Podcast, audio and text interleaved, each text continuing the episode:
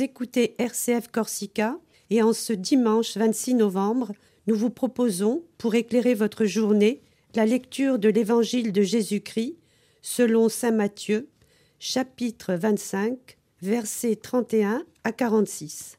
Cette lecture sera suivie de la méditation du Père Christophe Bocquetchamp, curé doyen de Portige, qui nous accompagnera tout au long de la semaine.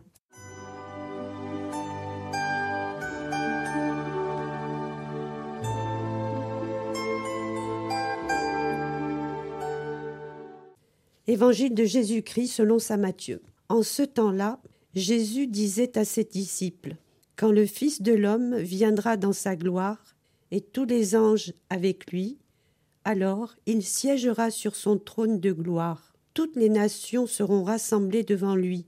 Il séparera les hommes des uns des autres, comme le berger sépare les brebis des boucs. Il placera les brebis à sa droite et les boucs à gauche.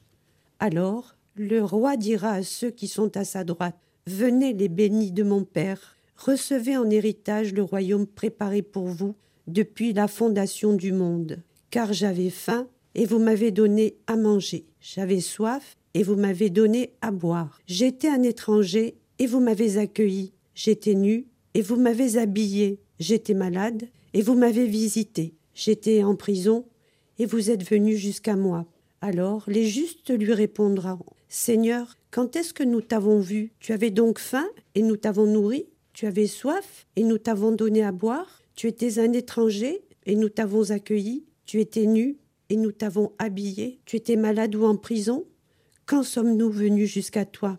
Et le roi leur répondra Amen, je vous dis, chaque fois que vous l'avez fait, à l'un de ces plus petits de mes frères, c'est à moi que vous l'avez fait. Alors il dira à ceux qui seront à sa gauche. Allez-vous-en loin de moi, vous les maudits, dans le feu éternel préparé pour le diable et ses anges. Car j'avais faim, et vous ne m'avez pas donné à manger. J'avais soif, et vous ne m'avez pas donné à boire. J'étais un étranger, et vous ne m'avez pas accueilli. J'étais nu, et vous ne m'avez pas habillé. J'étais malade, et en prison, et vous ne m'avez pas visité. Alors ils répondront, eux aussi, Seigneur, quand avons-nous vu voir avoir faim, avoir soif, être nus, étrangers, malades ou en prison, sans nous mettre à ton service? Il leur répondra Amen, je vous le dis, chaque fois que vous ne l'avez pas fait, à l'un de ces plus petits, c'est à moi que vous ne l'avez pas fait. Et ils s'en iront,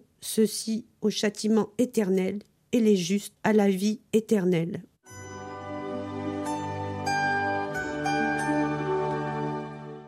En ce dernier dimanche de l'année liturgique, nous sommes invités à contempler la figure du Christ roi de l'univers. Si cette solennité se situe à la fin de l'année liturgique, c'est pour que nous gardions devant les yeux cette image comme terme de notre vie, mais aussi comme terme de l'histoire. Chers auditeurs, vous avez vous devez vous dire alors pourquoi le terme. Cela fait écho au but, à la finalité de notre vie. Où va notre vie? Où va ma vie? Vers quel but je l'oriente? Et cette fête nous invite alors à répondre comme Saint Augustin. Tu nous as fait pour toi, Seigneur, et notre cœur est sans repos tant qu'il ne demeure en toi. Ou comme Saint Paul, vivre pour moi, c'est le Christ. Mais cette question s'étend à l'univers entier. Toute la création a un commencement, et elle aura une fin ou un accomplissement. Notre foi chrétienne nous rappelle que cet accomplissement, ce sera le Christ, tout en tous, avec l'avènement de sa royauté universelle. C'est finalement le plan d'amour de Dieu pour sa création, se liant à elle de par son incarnation en Jésus, fils de Marie, et donc fils de cette terre. Finalement, toute notre vie doit se laisser guider par la contemplation du Christ. Notre regard doit être fixé sur le visage du Christ Seigneur, vainqueur du mal et de la mort.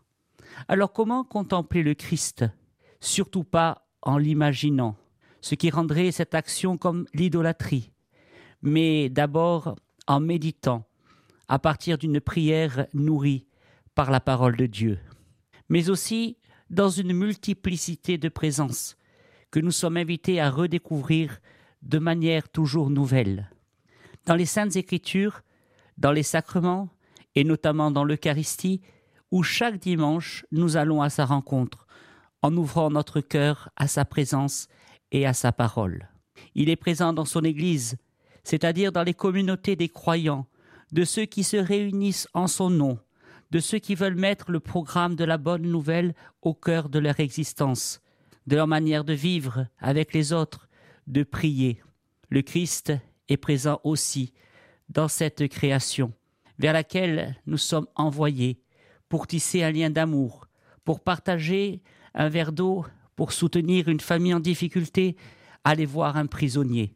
Car le Christ est présent dans les pauvres, les petits, les démunis, les souffrants. Et si le Christ est présent en eux, ils sont donc présents du royaume. Alors, ensemble, soyons des artisans actifs de ce royaume instauré par Jésus, ce roi humble et méprisé, ce roi condamné, torturé, ce roi abandonné de tous et cloué sur la croix, et ce roi qui reviendra pour une domination éternelle qui ne passera pas, et une royauté qui ne sera pas détruite, comme nous l'avons lu dans la première lecture du livre de Daniel. Bon dimanche à tous, que le Seigneur vous bénisse.